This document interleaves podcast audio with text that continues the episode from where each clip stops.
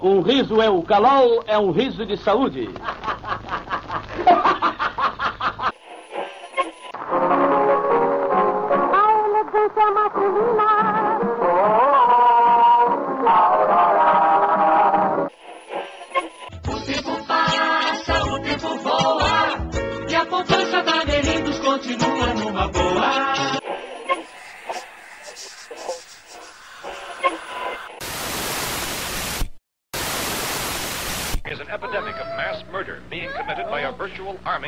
Unidentified assassins.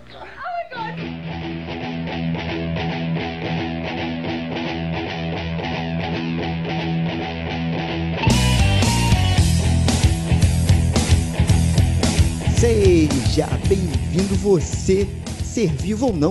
Welcome. nunca se sabe quem tá aí do outro lado a mais um episódio do podcast Frequência Fantasma, esse podcast lindo, cheiroso, psicótico e sangrento sobre filmes de terror, suspense, mistério e todo esse universo. Tudo bem com você e coisa rica? Tudo tranquilo? Eu sou o Sérgio Júnior, o host desta bagaça fantasmagórica e no episódio de hoje nós vamos falar do filme It, a Coisa, né? E claro que nós vamos falar da parte 1 e da parte 2. A parte 1 lançada em 2017 e a parte 2 lançada agora em 2019. E claro que eu nunca tô sozinho e hoje para bater esse papo comigo está ela maravilhosa The Darkness. Fernanda Oss, tudo bem, filho? Olá, criaturas da noite. Hoje a gente vai gravar o podcast, mas ó, sem palhaçada, tá? Eu não posso prometer nada. Hoje é sério. E estamos aqui com ele também, você já conseguiu ouvir a voz dele aí. Lucas Levino, tudo bem, Lucas? Tranquilo? Fala pessoal, beleza? Aqui é o Lucas e soltar balão é crime. Sempre uma mensagem importante. Uma mensagem importante, é sempre bom deixar claro. E a gente até tava conversando antes de começar o, o episódio aqui, que eu acho que a gente poderia fazer esse de uma forma um pouco diferente. Claro que a gente vai falar do filme, parte 1, parte 2, mas eu acho que o filme ele levanta questões mais interessantes do que o filme em si. Né? Então acho legal, além da gente focar só no filme, em cenas legais e tal, etc., trazer como a gente sempre tenta aqui no Frequência para nossa realidade. E por isso que estamos aqui com a psicóloga Fernanda, que vai curar todos os nossos traumas de infância, né, não, Fernanda? Ou deixar vocês mais traumatizados, né? Vai ajudar a lembrar. Exatamente. É, eu assisti a parte 1 e a parte 2 do filme do It é, através do pessoal do Tabloide de Sangue, que levou para assistir no, na Premiere, e foi tudo muito legal, com direito a pipoca, refrigerante, sorvete no potinho do It, os balãozinhos do It, fora toda a atmosfera, né, do clima lá no cinema, com palhaço para assustar, é, cenas interativas pra gente ficar com medo também. Então, eu recomendo, sigam lá, entrem no Facebook, Tabloide de Sangue, eles estão sempre atualizando também sobre as notícias de terror, e ainda pode levar você para as premieres. Então, segue lá, gente. Valeu! Pô, até eu vou seguir também, porque eu queria ir numa premiere com palhaços dançarinos e, e, e balões de sangue. E assim, só para lembrar aí antes de começar o episódio, estamos lá no Facebook, Frequência Fantasma, no Twitter, arroba Fantasma e no Instagram. Então você entra na rede social que você mais gosta e se gostar das três, nos siga nas três redes sociais. Lembrando que no Instagram, quem segue a gente lá tem um anúncio do lançamento do episódio antes de todo mundo. A gente avisa lá antes de todas as outras redes sociais. Então, segue a gente lá no Instagram, além de ficar por dentro aí dos bastidores dessa bagaça, de algumas indicações e etc. Beleza? Então é isso. Chega de papo e vamos para o cast.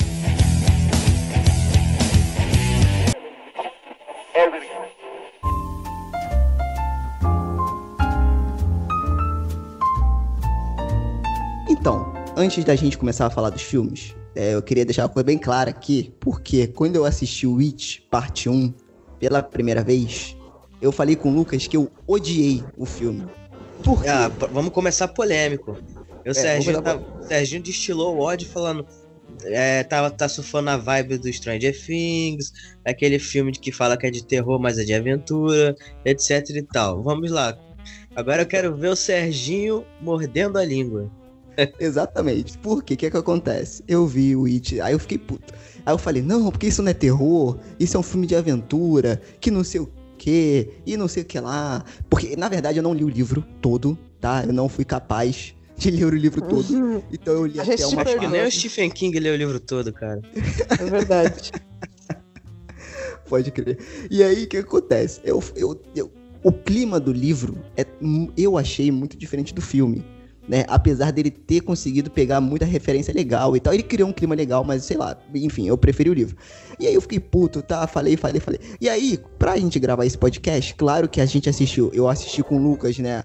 A parte 2 não tinha pipoca, não, não tinha balão de sangue, palhaços dançando, mas foi legal mesmo assim. E beleza, eu gostei, achei maneiro e tal. Vamos comentar aqui. E aí eu reassisti o It Parte 1. E cara, eu vou te falar, foi uma das melhores coisas de terror que eu já assisti nesse ano, cara. De Mas novo. olha só. Olha isso. olha só. Sério, sério. Eu não sei porquê, cara. Eu assisti e fiquei encantado pelo filme de novo, cara. E aí eu, eu já inicio falando que eu gostei mais do primeiro do que do segundo. Tá? Eu também. Exato. E aí vamos começar a discutir aqui o porquê disso, né? E, e uma outra coisa que eu quero deixar claro aqui também é que esse grupo, o Losers Club, né? O clube dos é, fracassados, clube dos perdedores, é bem melhor do que o clube do Stranger Things, tá, cara? Deixa bem claro aqui, porque em um filme eles conseguiram criar um bound muito maior do que a série Stranger Things toda, tá? Então eu deixo aqui, se quiser ficar puto comigo, pode ficar, deixe seu comentário aí me xingando, entendeu? Eu Mas eu, puta, você tá comparando. apaixonado. Eu sei, cara, mas é porque tem o Mike, entendeu? O, o- não, não tem É, o Mike, é. não, tem o... Não é o Mike, é o. É o Mike. Eu é confundo outro. também toda. Exatamente, entendeu? E ele é muito melhor no filme do It, cara, do que no Stranger. Eu não sei, eu gostei mais desse grupo, eu me identifiquei mais. E aí eu vi o filme de novo e tô achando o filme foda, entendeu? Eu achei o filme uma merda quando eu assisti pela primeira vez. Eu quero saber o que, que É vocês acharam quando vocês É igual assistiram. Harry Potter. Hum, Você assiste a qualquer coisa depois com os atores do Harry Potter, você fica comparando com o Harry Potter. Tipo, não dá, estragou, tipo, não tem mais. É tipo, atores que fazem algum. Eu, é minha opinião, tipo, fazem uma coisa muito, muito, muito que marca assim. Depois eles vão fazer uma outra coisa recente e fica esquisita. Eu não sei nem todos os atores. Tem ator que consegue fazer um monte de filme e a gente não marca a cara deles, tipo Johnny Depp, vai. Ele fez um monte de personagem icônico, mas a gente sempre consegue estar diferenciando, sabe? Mas eu também tive esse estranhamento, assim, do, do moleque do Stranger Things lá, por causa do nome e tal. Mas eu, eu É. acho que. que, que, que- Não, não, não, não, consigo fazer essa comparação, não. Porque o, a série, ela tem muita referência do, do livro, né, do Stephen King. Então, tem muito isso, né? A série, ela é. Isso que eu que eu achei legal, que a série meio que pegou como referência os livros do Stephen King, né? E não só o It, né? Também a gente pode até citar aqui o clube. Como é que é aquele. Aquele filme que eles vão pelo trilho do trem Clube é, pra achar Clube um... dos Cinco e o Conta Comigo. Conta Comigo, exatamente. Clube dos Cinco acho que não é do Stephen King, não, mas o Conta Comigo é. E, e- e- e- tem o grupo das, das crianças também, etc. Então, tipo assim, beleza. E aí, como o, eu, e eu acho que o It, ele meio que se baseou na referência, ele referenciou a, a referência. Entendeu? Em alguns momentos ali. Mas, mas enfim, essa não é a discussão. A discussão quero saber o que, quando vocês assistiram It Parte 1, o que que vocês acharam? Lembrando que o It Parte 1 lan- foi lançado em 2017, teve a direção do nosso queridíssimo Andy Muschietti, que é um ótimo diretor, cara. Eu acho que, assim, esse cara mandou muito bem em relação tanto ao terror quanto em criar essa atmosfera de amizade entre as crianças ali. E teve o, o, roteiro escrito grande parte pelo Gary Dal Dalberman, né? Mas quem começou com a história foi o Kerry Fukunaga, é, o cara que participou de True Detective também e de outros trabalhos grandes. Só que ele, ele abandonou o projeto no meio e aí o Gary assumiu é, junto com o Andy para dar continuidade ao, ao projeto. E cara, eu acho que eles construíram uma atmosfera muito legal. O que, que vocês acharam aí do It Parte 1? Então, eu acho que o, o primeiro It, ele consegue trabalhar muito bem essa, essa questão que vocês falaram do Stranger Things, de trazer todo aquele, aquele sentimento nostálgico dos filmes dos anos 80 com relação a grupo de amigos investigando um mistério e toda aquele, aquela brincadeira que tem com o arquétipo de cada um, sabe? Ah, tem o gordinho, tem o gaguinho, tem o, o nerd, tem, enfim. cada um deles ser um tipo de pessoa e trabalhar essa dinâmica para que juntos eles possam superar os problemas na, na sociedade. E eu acho que assim a gente traz consigo, né, uma, um sentimento um pouco mais acolhedor quando se trata de crianças um, um filme com essa atmosfera. Eu acho que trabalhando visualmente o filme com relação a isso, né, você associar palhaços a crianças e outros, outros elementos, fica mais fácil, né, de você conseguir é, comprar a ideia do filme do que quando eles são adultos. Então tem até uma questão que a gente pode falar mais pra frente, que é o visual do filme em si. É, eu, eu gostei pra caramba da primeira parte, e diferente aí do que o Sérgio falou, que ele não gostou muito da primeira vez, eu gostei pra caramba porque eu achei bem aterrorizante. É, eu já tinha visto outro It, né? Mas eu, eu acho muito sem graça, né? Até o pessoal vai meter o pau aí, eu acho. Mas eu, eu não, não vejo medo nenhum no outro palhaço. Pra Olha mim, assim, eu, eu- Hum. é, entendeu? E eu assisti quando eu era menor, né? E mesmo assim nunca me deu medo nem nada, eu achava bem nada a ver. Agora esse daí, eu não sei se pela dancinha tenebrosa dele, pelo, pela vozinha ridícula, pelo olho que vai para um lado e o outro que vai para outro, eu não sei. É, é, é o ator conseguiu trazer assim uma atmosfera que é, é o bizarro com o terror, sabe? É, eu É um com a engraçado Fernanda. com terror. E isso, isso dá muito medo, porque é uma coisa que ela não tá ali só pra te assustar, ela tá ali pra te confundir, sabe? Então eu gostei muito. E eu concordo com esse negócio de. Adoro filme de terror com as crianças, porque traz toda essa coisa nostálgica do que poderia ter acontecido com a gente, quando a gente tinha o nosso grupinho de amigos lá na infância, que a gente saía. Né, eu falo por mim que a gente ficava, eu e meus primos, a gente frequentava cemitério quando a gente tinha nossos 10, 11 anos. Que saudável. Passava a tarde no cemitério, é. A gente passava a tarde aqui no cemitério da Penha, pra quem conhece, e a gente ficava um assustando o outro. Minha prima era a que tinha mais medo, a gente ficava se assustando, e eu pensei, se acontecesse uma coisa assim? E se o, o palhaço aparece assim, dentro de um, de um túmulo assim, e fala: Ei, psiu, vem cá, vem cá, vem. É. É bizarro, é Então, de- eu gosto pra caramba, eu acho muito legal, assim, faz eu viajar. E outro Então, detalhe mas- também, né? O, o, o Pennywise ele aparece pouco no filme original. Se você parar pra pensar, ah, é- é, assim, os momentos em que ele aparece de fato no, no filme, que ele é ameaçador, é- são poucas vezes comparado com esse com, com o Sim. remake. Uhum. Então, porque o filme de- da década de 90, pra quem não sabe, é o, o quem faz o Pennywise é o Tim Curry, né? Que, cara, eu não lembro outro papel pra exemplificar ele e que fique claro pras pessoas. Mas aí, hoje, pelo amor de Deus, né? Você já tem um Google na sua mão, você digita aí Tim Curry, né? Que bota aí palhaço It É. mil- na década de 90. É, o você Tim vai Curry, ver ele é. fez muito filme de comédia, cara. É, ele fez muito filme de comédia. Ele, ele, ele fez um filme que eu adoro e pouca gente viu, que é o Clue. Que é um filme como se eles tivessem transformado o jogo detetive em um filme. É muito legal esse filme. Pesquisem aí, é um suspense com comédia legal. E aí, é, ele faz um dos, um dos mordomos lá da casa nesse filme Clue, né?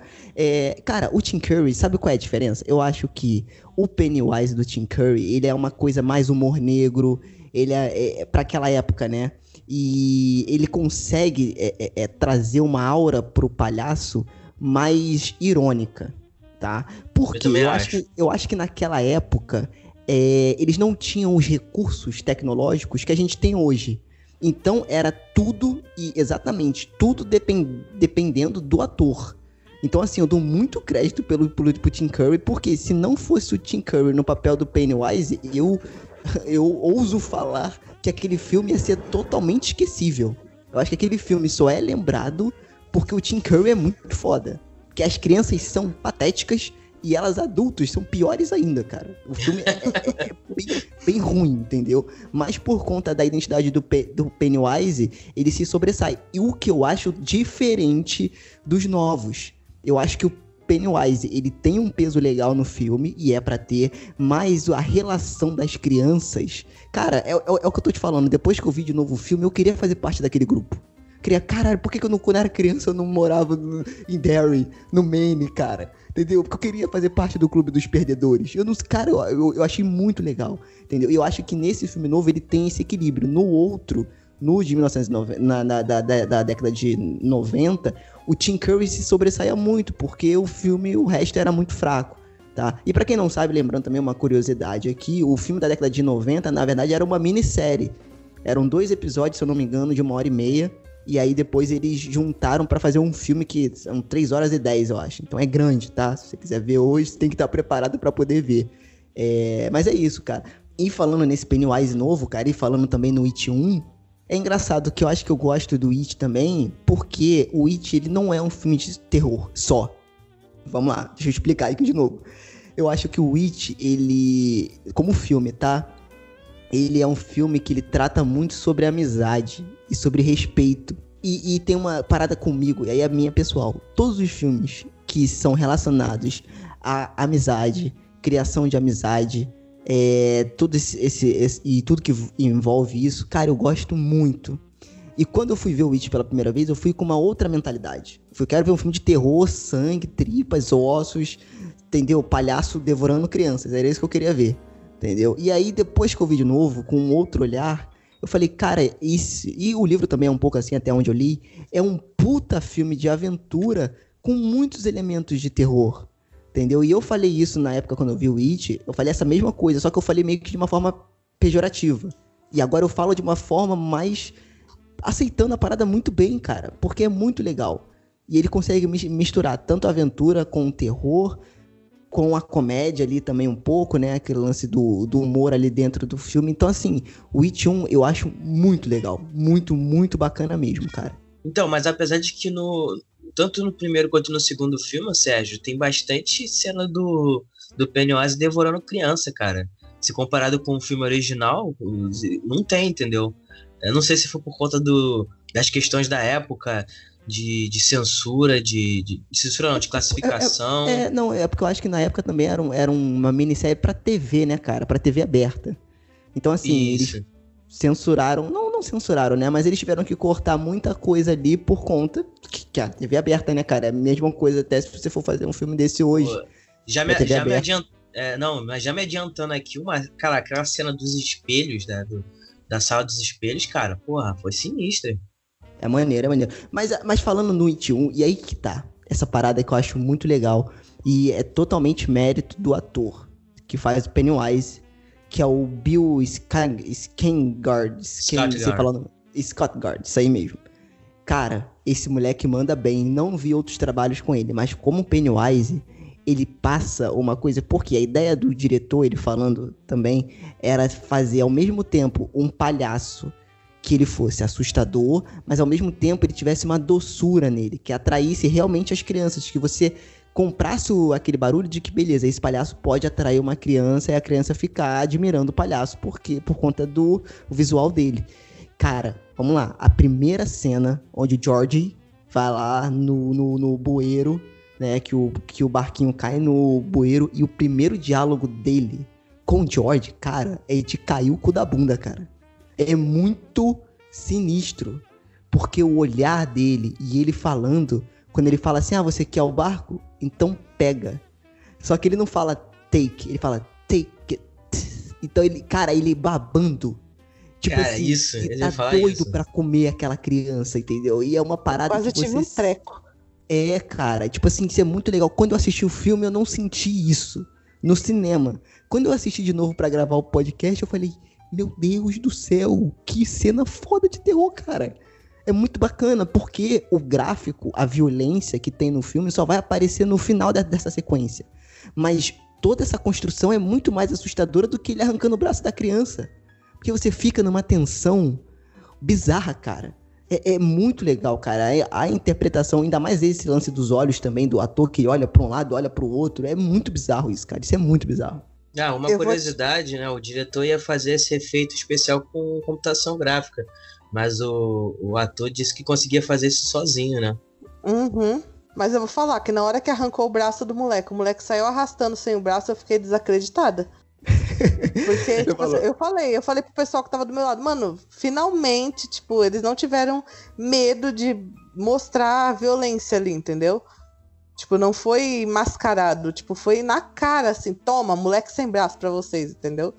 Entendi. Ah, dá mais violência com criança, assim, no, no momento que a gente vive aí, como eu falei do, no último episódio, um terror mais family friendly. Aí se a primeira cena você bota um bicho arrancando o braço de um moleque. É, Então, mas aí que tá também. Isso é legal, mas aí eu acho que também tem um contraponto. que hoje em dia qualquer cena de terror também é muito terror. E aí eu não acho que eu que estou ficando insensível, não estou sentindo mais porra de medo nenhum, entendeu? Ou as pessoas estão ficando mais assustadas. Porque assim, beleza, essa, essa sequência realmente é muito boa, tá? Mas tem outras sequências do filme, cara, que eu vi as pessoas se esperneando no cinema e eu não via motivo algum para aquilo. Por quê? E aí vai a minha primeira crítica, tanto do It Parte 1 quanto do It Parte 2, que é o seguinte. É, o Sr. Pennywise, o que acontece? No livro, é, até onde eu li, o medo das crianças é retratado de uma forma meio que Lovecraftiana, né? Por quê? Não necessariamente é um palhaço que aparece para criança. Não necessariamente é um zumbi catarrado cheio de pus que aparece para aquela pessoa, para aquela criança. Aquilo ali nada mais é do que uma metáfora dos traumas daquela criança que ela passou vivendo naquela sociedade, etc, etc, etc.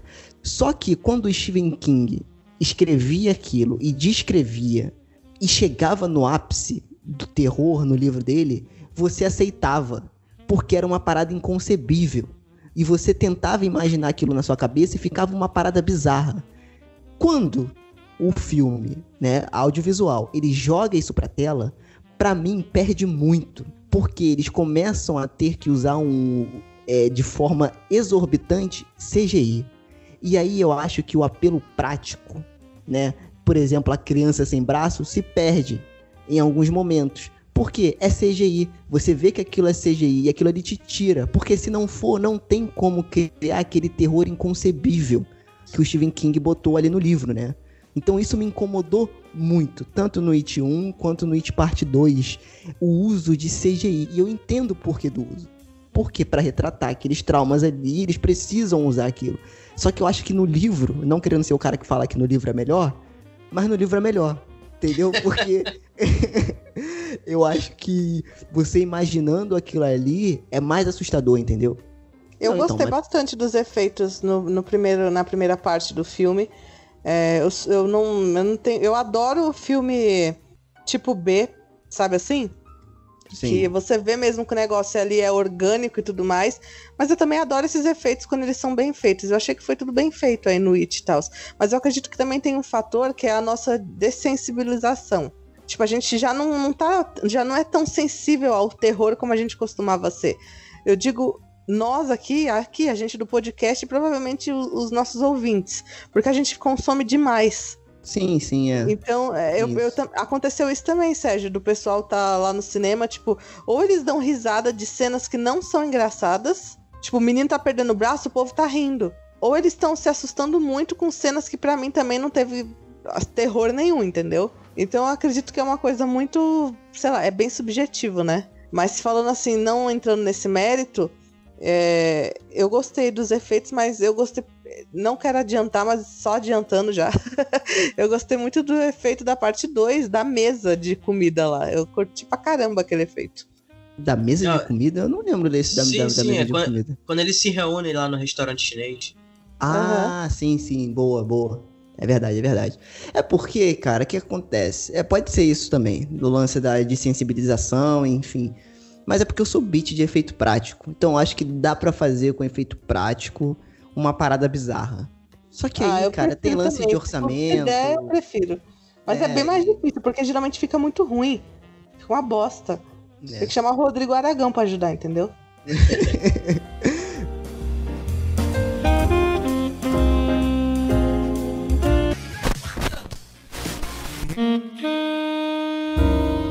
Mas, cara, é... o parte 1, ele levanta uma questão que ele solidifica no parte 2, que é a, a questão da amizade entre aquelas crianças, e, e eu acho que a, ao derrotar o, o, o It, a coisa, né, é, é, isso, é, isso é muito legal, porque eles sozinhos não são capazes de fazer isso, mas eles juntos, eles se...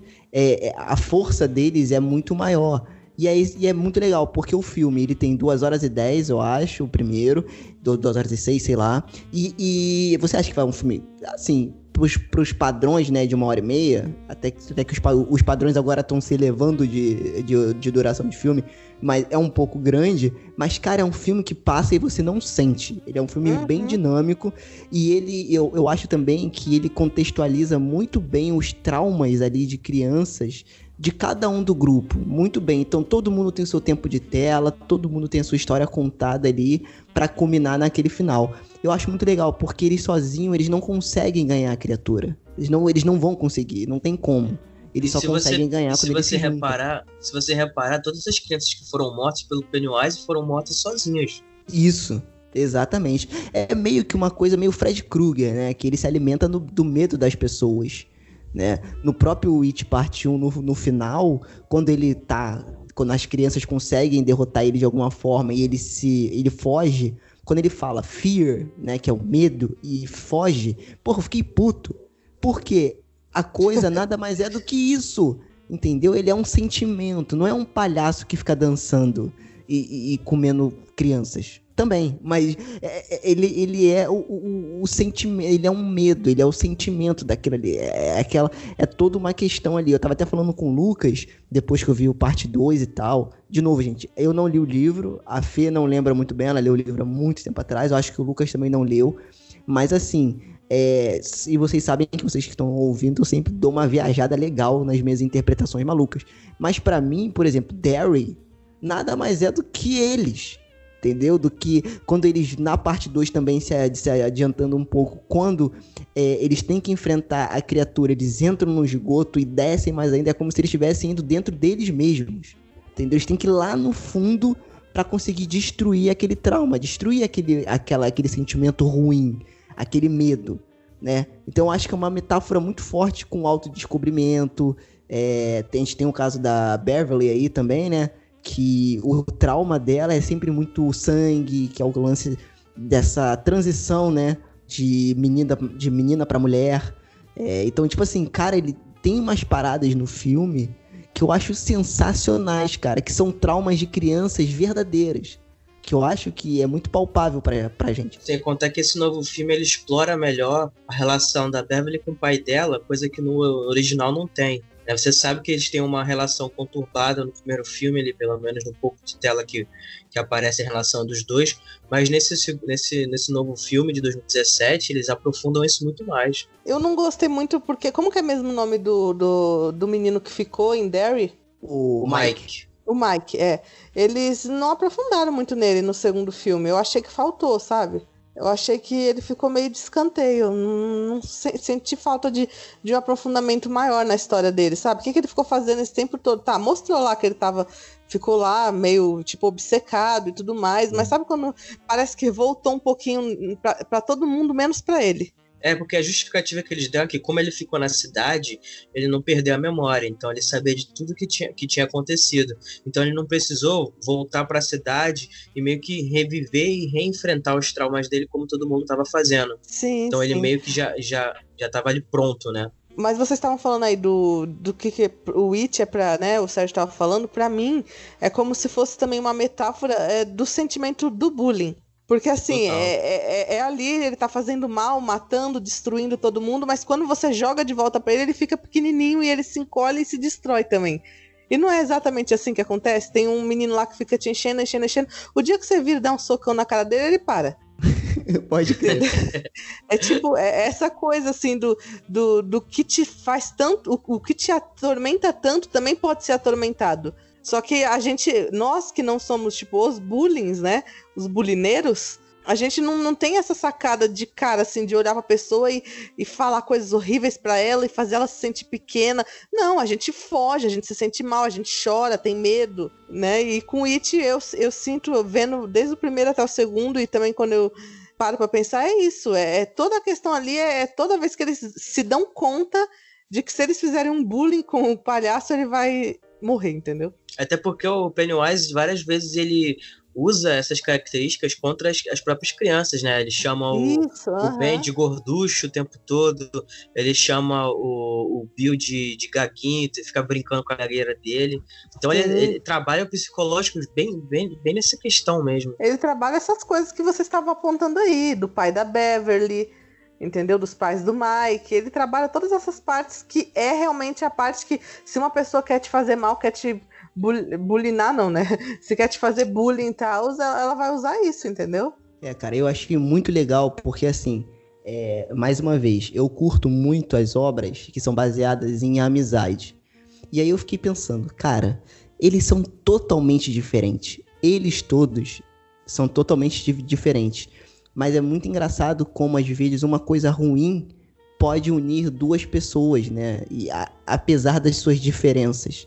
Cara, isso é muito bacana. Eu assistindo o filme de novo, eu fiquei tentando me ligar nessas coisas, né?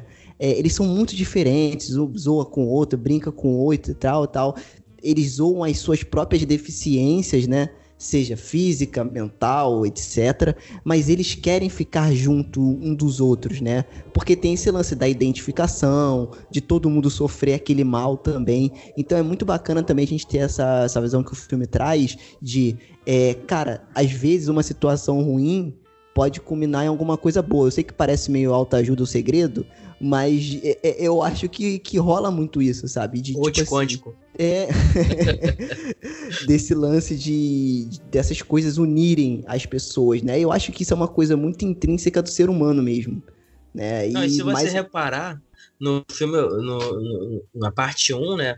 A questão do, daquele garoto que fica perseguindo eles é o que une eles. O, o- o- eles se unirem para poder enfrentar o, o cara que faz o bullying com eles é que é a questão, porque até então eles achavam que o Pennywise era coisa da imaginação de cada um, e só depois é que eles foram descobrir que todo mundo estava tendo a mesma visão. Mas antes disso, o que fez eles se unirem mesmo foi aquele garoto que perseguia, aqueles garotos que perseguiam eles. É, boa, tem isso. Exatamente. Que não deixa de ser o bully, né? É o Uhum. cara que praticava o bullying lá com eles. Isso que eu acho mais foda no filme também. Porque é, eu acho muito legal. Eu, eu estou muito sentimental hoje. Então, esse filme, sério, cara, eu assisti de novo, mexeu comigo, cara.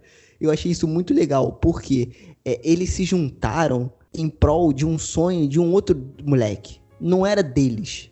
Eles se juntaram pra ajudar o moleque a achar o irmão dele, porque ele achava que o Pennywise que destruiu a família dele, matando o irmão dele, o George, né? Então ele falou: Não, eu vou lá e vou pegar o cara. E, eu não quero saber. Ele fez isso com meu irmão, eu vou pegar ele. E aí eles todos se unem, cara. Quando eles vão entrar naquela casa, apesar daquela brigalhada que teve toda entre eles, de aquele negócio de ego, e por conta da Beverly também, enfim. E, e- e, cara, e você vê que isso acontece em grupo de crianças, de jovens, né? Isso é totalmente normal. E aí eles se juntarem, mesmo com todas as adversidades, pra poder enfrentar, isso é muito difícil. Isso é muito legal. A gente hoje em dia fala muito de, ah, vamos viver os nossos sonhos. Sonhar é muito bom, mas ninguém nunca parou pra tentar sonhar o sonho de outra pessoa, né? Isso também é muito legal Nossa, você ver. Não, mas é, ué, isso é muito bacana. Eu acho isso muito legal. Esse filme ele, Uhum. me, des- ele me despertou isso. Entendeu? Às vezes você fazer uma coisa boa por uma outra pessoa também pode te trazer uma realização. Entendeu? Sim. Então eu acho que eles têm muito disso no filme também. Deles estarem juntos, eles se identificarem, cara, eles vão defender uns aos, aos outros até o final. Tipo, você não vê, por exemplo, o Rich, que é o piadista e tal, defendendo, é, é, é, é, não, ou, se, ou me- quer dizer, melhor, não zoando o Stem, né, que é o judeu, que é não sei o que lá, que é- você acha que ele descasca o moleque, zoa o moleque de tudo, mas no fundo ele gosta do moleque, ele tinha um respeito muito grande por ele. E isso é muito legal da amizade, porque o amor é aquele lance, tem um lance mais carnal, tem a paixão, tem não sei o que lá. Agora, eu acho que o amor de amizade é baseado no respeito. Então pode dar a merda que for, mas eu acho que o respeito so- sobressai. E esse filme também fala muito disso, pelo menos o primeiro, né? O segundo também. É, mas ele fala muito disso também, o respeito dentro do relacionamento de amizade. Como ele é tão forte, às vezes mais forte do que o, o, o, o amor de paixão, né? É, entre duas pessoas, né? Eu acho isso muito legal, cara. Esse filme. É, é- é- realmente o primeiro é muito bom, cara. Sim, você vê que é, mostra uma diferença muito clara ali quando eles se zoam E quando, né, pega essas fraquezas dele, quando vem o It ou outro moleque fazendo isso, é totalmente diferente. É igual a gente, eu pelo menos ou meus amigos todo dia. Nossa, eu, eu alopro. Cê, eles me falam um negócio que eles, que, que eles não vão gostar, eu uso isso pra sempre, entendeu? Mas e é a mesma coisa lá, mas não. É, é outra coisa. Agora, se eu ver alguém falando, é, e aquele negócio lá, eu falo, que aí, filho? É aí, cai pra dentro, entendeu? É, Porque é nosso amigo, né? A gente não vai deixar ali a pessoa ser zoada, porque então você não é amigo de verdade. É bem isso que você falou mesmo, Sérgio. É, E tem uma cena bem legal que, se não me engano, é com, com o Mike, com o, o Bill, que o- acho que o Mike fala, fala, liga pra ele, se não me engano, e aí fala pra ele, cara, eu te amo, cara. Tipo, assim, uma coisa que a cena dá uma atenção a isso pra você ver que a relação do- de- desses amigos é uma coisa muito forte, entendeu? Não é uma coisa tipo coleguinha, não. Realmente são pessoas que, que realmente se importam umas com as outras e que, tão, que vão ficar juntos até o final, entendeu? Então, assim, você vê que só quando eles conseguem superar né, essas, essas características, esses estereótipos de cada um, que eles conseguem crescer e se tornarem pessoas me- melhores. Tanto é que cada um é, acaba se tornando bem sucedido à, à sua maneira. Um se torna um comediante, outro se torna um arquiteto famoso, outro se torna uma estilista. Então, cada um deles consegue encontrar força um no outro e conseguem seguir né, as suas próprias características. Isso eu achei meio zoado. Eu achei meio zoado que a maioria deles estão bem sucedidos, sabe? Porra, mano, sei lá, eu, eu esperava ver eles mais normais, assim. Então, Então, mas, mas- você há de convir que eles, no grupo deles, quando eles eram crianças. Eu, eu, eu também pensei nisso, tá? Mas depois eu fiquei pensando, quando eu vi o primeiro de novo, cara, eles eram os nerds. Eles eram o que todo Tá. mundo conhece hoje como nerds. Então, geralmente, não tô falando que todo nerd é bem sucedido, entendeu? Mas a probabilidade de um cara que se dedica muito a uma coisa se dar bem é maior do que o moleque que fica com o É, canivete no mas bolso eles não mas no só se deram no bem, eles não só se deram bem. Você viu a casa do, do arquiteto lá? Você viu a casa da Beverly? Tipo, ela tinha linhas de roupa. É, tudo bem, ela sofria lá a violência doméstica, né? Ela pegou um cara que, tipo, reproduziu o que o pai dela fazia com ela. Isso acontece muito mesmo, né? Mas, tipo, você vê, eles era além de um só se deu bem, sabe? Tipo, porra, eles estavam num nível assim muito alto. Uhum. É, É, como não- se fosse, tipo, é, é- é como, eu não sei se é proposital pra mostrar que, tipo, realmente eles se mandaram da cidade a ponto deles se enfiarem na carreira e crescerem tanto. Mas eu achei assim, o único que tá mais normal, que é mais provável de estar mesmo, era o Mike. É não, ficou tipo, ele não precisava estar obcecado. É, ele não precisava estar obcecado, não, não, ele poderia ter um emprego, sei lá, ter aberto um açougue, uma coisa. Não é nem isso que eu tô falando, não é a questão de você, deles serem bem sucedidos, assim, que eles são extremamente sei lá, veio da mente, entendeu? Ah, É, tipo assim, eu mas- acho que eles eram, além de bem-sucedidos, eles eram, tipo, muito bem-sucedidos, tipo, famosos, assim, entendeu? É, isso que a Fernanda falou, eu concordo, porque foi uma coisa que eu achei que o, o, o filme original de 1990 foi melhor do que esse, do que esse remake. Porque no original ele explica isso, ele fala que isso faz parte da maldição do Pennywise. Ele- essa maneira de que, eles ficaram, ficaram famosos e tal, que eles esquecem, por conta disso, eles esquecem o que aconteceu no passado. O próprio Bill, ele esquece do próprio irmão, entendeu? E aí ele É. começa depois a se Só o cara questionar. lá mesmo, que é E depois ele começa que é, tá questionar. mais normal. Isso, aí depois ele começa a se questionar como é que eu posso esque como é que eu posso ter esquecido do meu próprio irmão, entendeu? É, ele começa a se questionar isso. E aí o, o Mike ele fala o seguinte, que tem como se fosse uma maldição naquela cidade. Então tudo que acontece ali, a violência, as crianças desaparecendo e os adultos que parecem que estão alheios, que não, que não percebem nada, que, que agem como se fosse normal, é, tudo aquilo ali faz parte da do própria maldição, da própria influência do Pennywise na cidade. Então, quando eles conseguem sair Uhum. de lá e se tornam bem-sucedidos, eles esquecem de todos os traumas, de todos os problemas daquilo ali, porque a vida de luxo, a vida de, de, de sucesso deles fez eles esquecerem o passado deles, a origem deles, entendeu? Mas sabe o que eu tava pensando também? Eu não tinha me lembrado, eu não tava me lembrando dessa parte, mas eu levei por um outro caminho. Eu pensei, cara, eles ficaram tão bem sucedidos, tão bem sucedidos, que ao serem chamados de volta, eles não, relu- eles não é, relutaram. É isso? É essa palavra tá, tá certa, né? Isso, isso. Exato. Porque, cara, se você se coloca no papel do arquiteto, do Ben, né? Que era o, que era o gordinho que virou lá o irmão do, do Cumberbatch. É, exa- exatamente. Cara, ele era um puta arquiteto, entendeu? Ele era um cara muito bem sucedido. O Mike liga pra ele e fala: Ó, meu irmão, a coisa voltou. Volta pra cá. Você voltaria? Eles voltaram, porque a amizade deles é muito forte. O que eles viveram é muito forte. Vai além do sucesso de carreira, do sucesso profissional, do que eles conquistaram. Entendeu? tem uma o outra questão é também, forte Sérgio. Que eles voltam de qualquer forma sem pensar. Eu não penso assim, não. É, então, exatamente. Eu não penso essa- assim, não. Entendi. É, uma- Não, mas um- Penso que não foi amizade.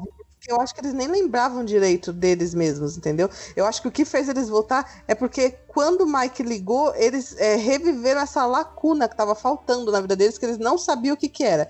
Tipo, você olha pra sua mão, tem uma cicatriz, você não lembra direito o que que era, você lembra vagamente de ter um amigo na infância, mas você não lembra muita coisa e você fica sempre com essa sensação. Entendeu? Eu, eu, eu penso pelo menos isso. E o, o negócio é que, tipo assim, todos eles foram, né? Menos o que se suicidou lá.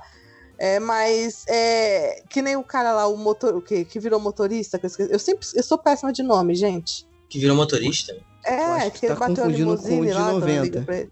Ah, tá, é o Ed. Não virou motorista, não, cara. Ele é analista de risco. Isso, é que ele tava Não, no ele carro, não ele era, bateu, ele ele bateu não o carro. mentiu. Não, ele tava dirigindo uma limusine, não era uma limusine aquilo? Não, Não, mas era- o carro dele, normal. Era carro dele mesmo. Tem certeza que não era uma limusine, gente? Ah, era um carro grande, Pra mim, aquilo era. Eu achei que quando ele falou que virou analista de risco, que era mentira. Ele falou isso só pra mentir que ele era, que ele era motorista. Eu Não. achei, estava achando até agora. Não, mas eu acho isso super legal, porque as profissões deles batem totalmente com a personalidade deles. Então, o moleque que era tudo. Esse aí sou eu. O Ed, que morreu, sou eu. Hipocondríaco, é, cheio de, de toque, cheio de coisa. E, por coincidência, eu também trabalho numa seguradora. Então eu falei, esse sou eu. Todo cagado, Se tudo, completamente. me Tá. Entendeu?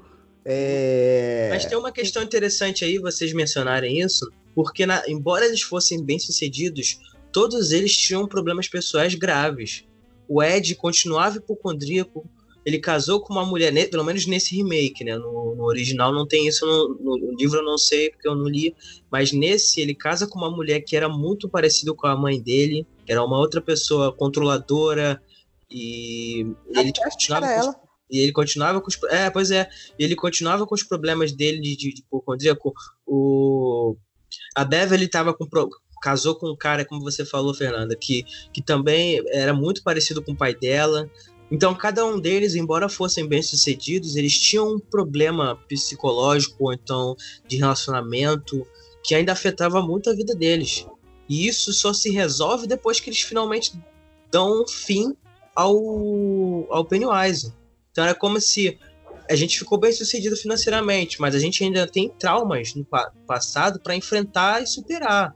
Então quer dizer, não Sim. necessariamente ser bem, ser, ser bem é, financeiramente significa que você é uma pessoa completa, que você é uma pessoa que já superou tudo que Isso. tinha que superar. Isso é uma questão bem interessante do filme. É verdade, até que o Ben ficou super bonitão, tipo, não era mais o gordinho, agora era um cara desejável e não sei o que lá. E ele ainda continuava apaixonado pela Beverly. Exatamente. Ele falou, ele tem, um- Ele tem um momento era inseguro. Isso, tem um momento que ele fala que ele não, não conseguia esquecer ela, entendeu? Ele não conseguia se relacionar com outras pessoas porque ele não conseguia esquecer ela. É, já fazia muito tempo, mano. E aí que tá, sabe qual é o nome disso? Construção de personagem. Amor. Porque quando ele beija a, a Beverly, cara, eu achei muito foda. Tipo assim, foi um beijo normal, nada demais. Você até que meio que já esperava que isso iria acontecer, mesmo pra quem não leu o livro. Mas, cara, como você acompanhou aquele moleque gordinho desde pequeno, que esbarrou com ela, que fez a poesia pra ela, que ela assinou no, no, no anuário dele lá, é a única assinatura do anuário, então você torce pra que aquilo dê certo, né? Quando ela fica falando do Bill, eu fiquei puto. Eu falei, caralho, Bel, você é muito burra, cara. Tá uma raiva. Da, da tua vida, do seu lado. Meu pai, é uma o cara não tá nem aí, velho. É porque é uma brincadeira com os estereótipos, justamente isso. Porque o- se você percebeu, o Ben, ele é um, ele é um garoto, apesar de, de, de introvertido por conta do, de ser gordinho, ele tem, ele tem muita atitude. Porque ele vai lá, ele, ele faz o poema para ela, ele vai lá, ele briga com os, com os valentões, né? Que ele pula do, do, da, do penhasco.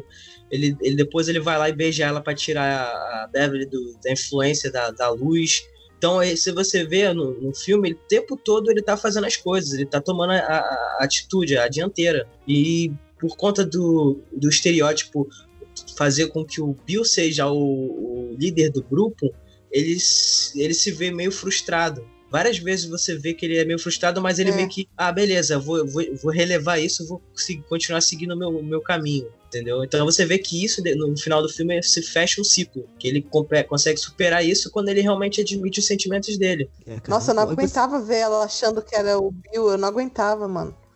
Tava quase é. entrando lá dentro e falando, não é, não é, filha, pergunta, mostra, sabe? tipo, e aí quando aconteceu já era esperado, mas é um alívio. Essa questão que a gente estava falando deles adultos, de, de não esquecer dos traumas, isso é muito legal, cara. E aí, provavelmente, a, Fer, a Fernanda que está se formando aí em psicologia e tal, deve trabalhar muito com isso também, não sei. É, de, desses traumas que a gente leva para a vida adulta né? Que apesar da vida passar, da gente ficar, ter outras responsabilidades, outra visão de mundo, tem coisas que a gente não consegue esquecer, né? E, e isso no filme é muito bem re retratado e mesmo eles adultos, muitas vezes você ainda vê eles como as crianças do primeiro filme né? Porque você acompanhou a história e tal. Então, tipo assim, essa relação que eles fazem com os traumas, de não esquecerem os traumas e etc. Isso é muito legal, cara.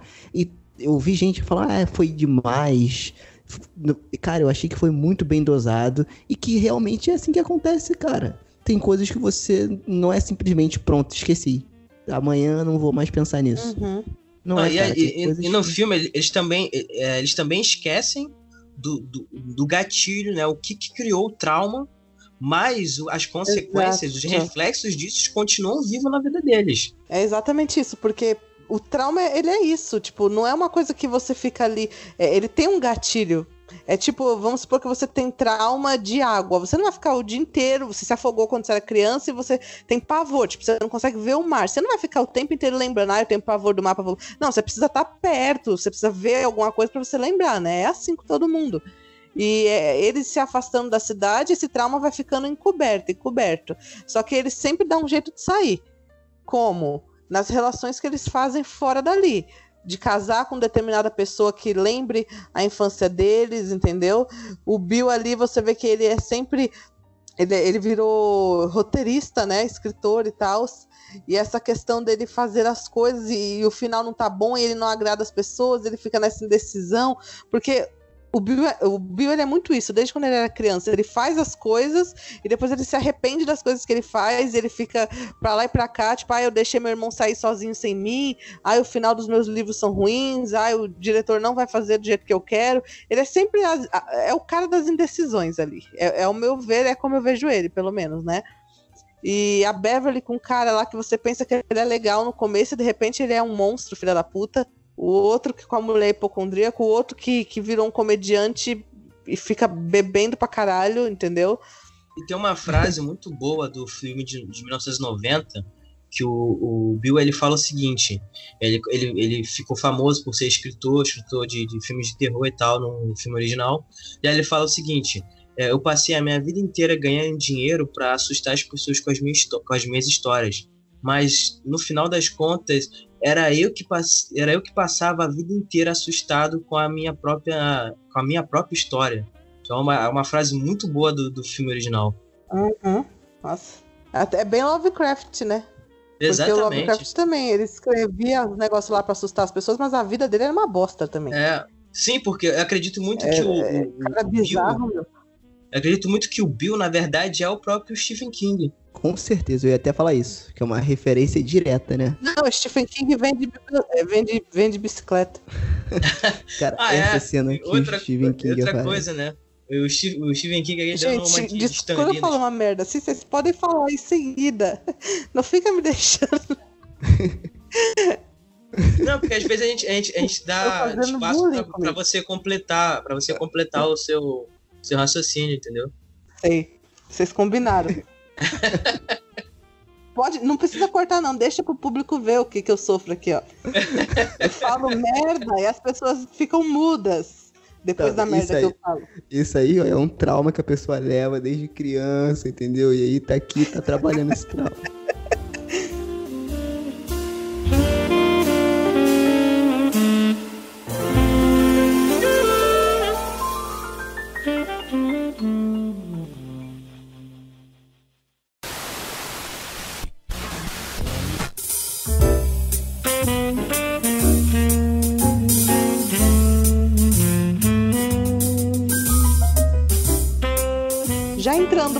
Parte 2, eu tenho que deixar aqui que eu não gostei do começo lá do casal gay que sofre a violência e acaba de forma trágica. Antes de, vocês falarem alguma coisa, eu entendo que é pra mostrar que a cidade é uma cidade violenta, que é uma cidade que ela só aparenta ter né, uma vida de paz e tudo, mas que é uma cidade podre. Eu, eu entendo tudo isso. Mas eu achei desnecessário, porque não teve um desfecho pra isso. Simplesmente ali o cara morreu, tomou um pau, morreu e o outro ficou lá gritando. Ah, É, é, e nada.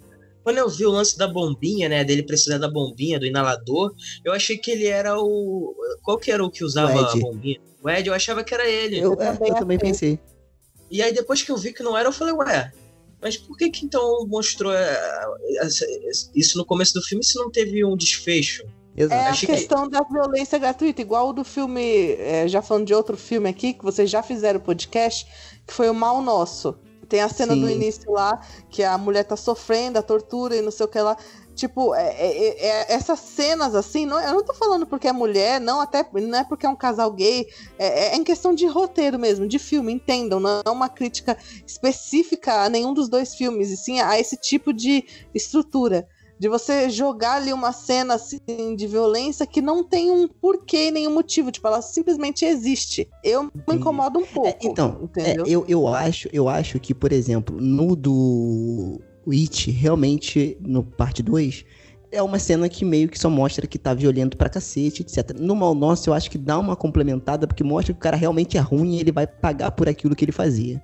Entendeu? No It, realmente, ficou sem contexto nenhum. Aconteceu, aconteceu só pra alertar o Mike que alguma coisa voltou. E, mas eu concordo com, com, com você que essa cena ficou meio que deslocada, porque não tem nenhum personagem, entendeu? Só pra Se mostrar que as coisas um aconteceram, deles, né? começaram a acontecer. É.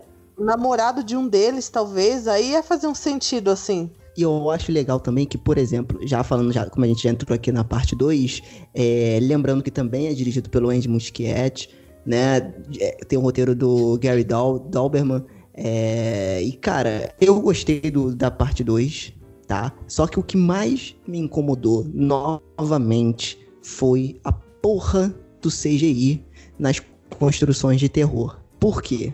Vamos lá. Por exemplo, a cena que foi liberada no trailer, que eu achei isso um pecado. Porque é uma das melhores cenas do filme, quando a Beverly volta pra casa onde o pai dela morou e tem a velha lá, que é o Pennywise disfarçado. Que é, não, é, no caso é o Pennywise de- disfarçado de velha e depois disfarçado de uma, um bicho esquisito. Entendeu? Aquela construção de cena é porque. Isso eu fiquei puto, que no cinema, quando eu fui com o Lucas, as pessoas começaram a rir na cena. Por quê? Primeiro porque era uma cena do trailer, então as pessoas já esperavam o que ia acontecer, achavam en- engraçadinho. Cara, quando eu vi o trailer, eu achei sensacional, porque eu vi o trailer no cinema. Eu não tinha visto nada de trailer de nada do It 2. E essa sequência que eles mostraram como teaser trailer, eu achei um pecado, cara, porque era, seria muito mais legal se fosse construído na hora de surpresa. E aí a cena é toda bem construída pra no final ele me jogar merda de um CGI escroto de um bicho esquisito indo atrás da Beverly. Então quebra. Pra mim quebrava toda hora, porque ele usou a mesma estrutura. Começava com uma construção de terror legal e no final era um CGI escroto. Em todos eles. Beverly, Pecava pelo excesso, né? Exato, na Beverly, no Ed, em todos. Em todos era a mesma coisa. De novo, é o que eu falo. É porque tinha que ser algo inconcebível, né?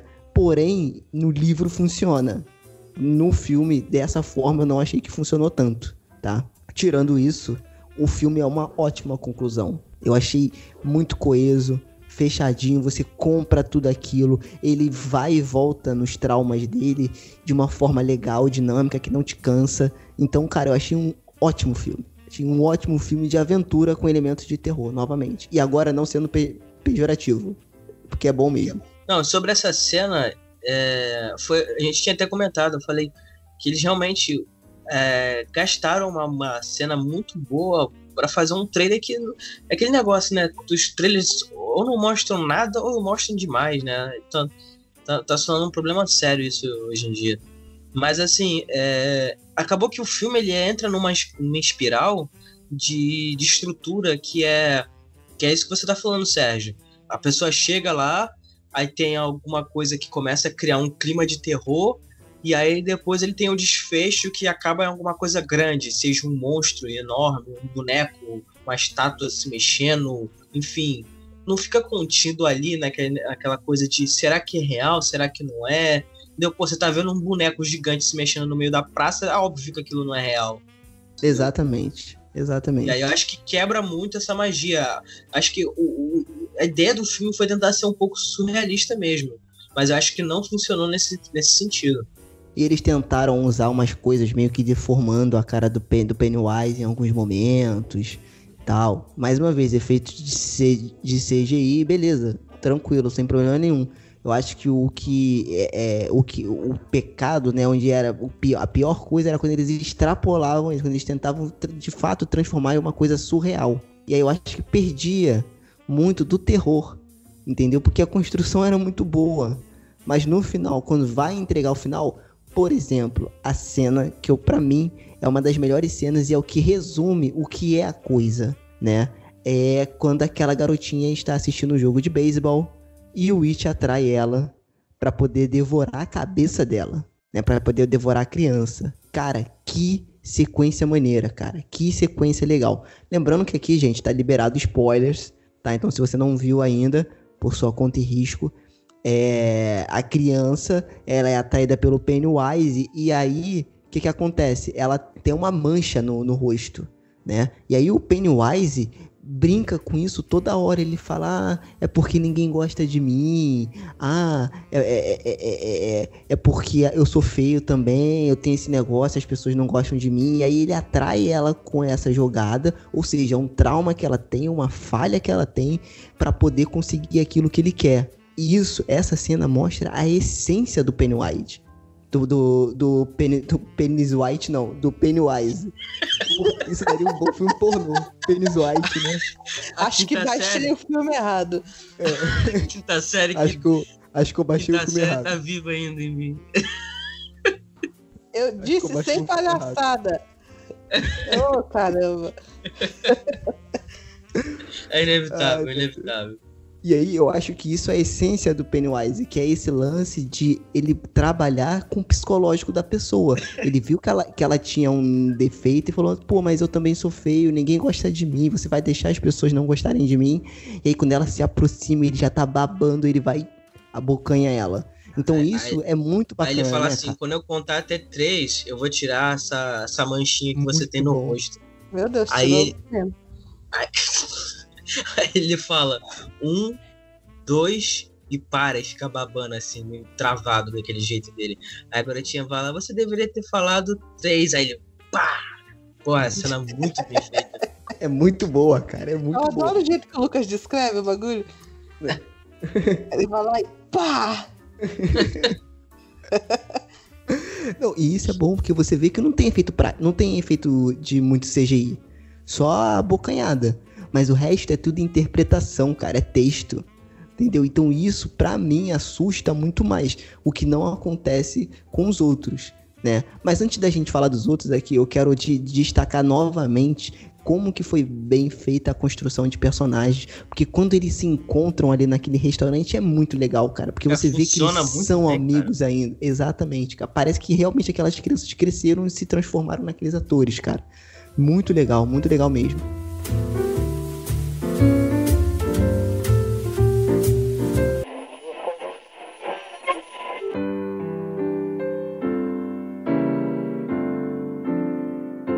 Acho que a gente pode pular agora para uma parte que não tem no, no filme original, não sei se tem no livro, que é a origem do Pennywise, né? Que o Mike explica a questão dos índios, que ele ficou com os índios, e aí conta a história do. É, vocês gostaram dessa explicação aí? Da, do, da origem do Pennywise, esse negocinho. Porque, pelo que eu tava vendo, nas minhas pesquisas para poder gravar este podcast, na verdade o Pennywise ele é uma coisa Tipo assim, li, literalmente, né? Mas ele é uma coisa vinda do espaço. Isso é muito Lovecraft. Isso é muito Lovecraft, cara. Muito. Ele é algo vindo, vindo do espaço que tá aqui na Terra há milhares de anos e que se alimenta do medo das pessoas. Ele é tipo uma criatura interdimensional, entendeu? Que tá aqui na Terra para se alimentar do medo das crianças. E por que das crianças? Porque as crianças são mais fáceis, né? Elas sentem medo mais, mais facilmente. Então ele se alimenta desse medo. E isso foi a história de origem que eu vi. Você que leu o livro, né, e tá ouvindo a gente, sabe, e acha que é outra coisa, e você leu e é outra coisa, escreve aqui no comentário. Mas essa foi a, a história que eu vi. Já é no por... filme, que eu é não sei porque se no, filme original, no filme original de 1990 não tem isso, tá? Essa origem é... do Pennywise não tem. Exato. Já no filme agora de 2019, eles puxam pra esse lance da tribo indígena e tal. Ele, de certa forma, eu não lembro se no filme ele menciona alguma coisa que o bicho veio do espaço. Eu não, acho no filme menciona, sim, menciona. Tanto é que é na visão. O, o Mike faz o Mike faz aquele ritual lá pro Bill ter a visão, e aí ele vê na visão a origem do, do Pennywise, né? O, o tipo meteoro caindo, sei lá o que é aquilo caindo, e aí os índios tendo que né, tentando lutar com a criatura, tentando descobrir um jeito de aprisionar ela e tal. Então tem toda a explicação da origem dela e do porquê que o Mike chamou eles, né? Porque ele tem uma, uma maneira de derrotar a criatura. Exato. Mas, mas por que, que você falou que você não gostou, Fê?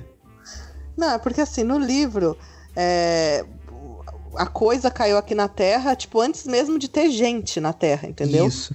Esperou, esperou, esperou até aparecer as pessoas. Aí ele, ele é para atrair as crianças, né? A criança adora palhaço e tudo mais, então ele se transforma no palhaço para poder devorar as crianças. Só que no filme teve aquela parte da velha que a gente vê as fotos como se o, o Bill, né? Vou chamar de Bill, né? Que é o Pennywise, fosse o pai dela, né? O palhaço Pennywise. Aí, sim, quando mostrou isso e depois mostrou a coisa, ficou uma coisa confusa, entendeu? Porque a, por exemplo, a Camila que foi assistir comigo, ela nunca leu o livro, nunca assistiu outro filme, ela só viu é, esse filme é atual agora, os dois. Aí ela ficou pensando, ué, mas será que a coisa caiu na terra? Aí um dia esse cara, esse pai daquela, daquela senhora tava, sei lá, no circo fazendo alguma coisa e abriu alguma caixa que entrou nele a, a criatura, sei lá. Tipo, a pessoa fica se perguntando assim, o que, que tem a ver então aquele cara, que era um cara de carne e osso, com a criatura que é uma, uma coisa tipo Lovecraftiana, assim, entendeu? Exatamente. Então, foi o que eu mencionei com o Sérgio quando a gente tava saindo do cinema.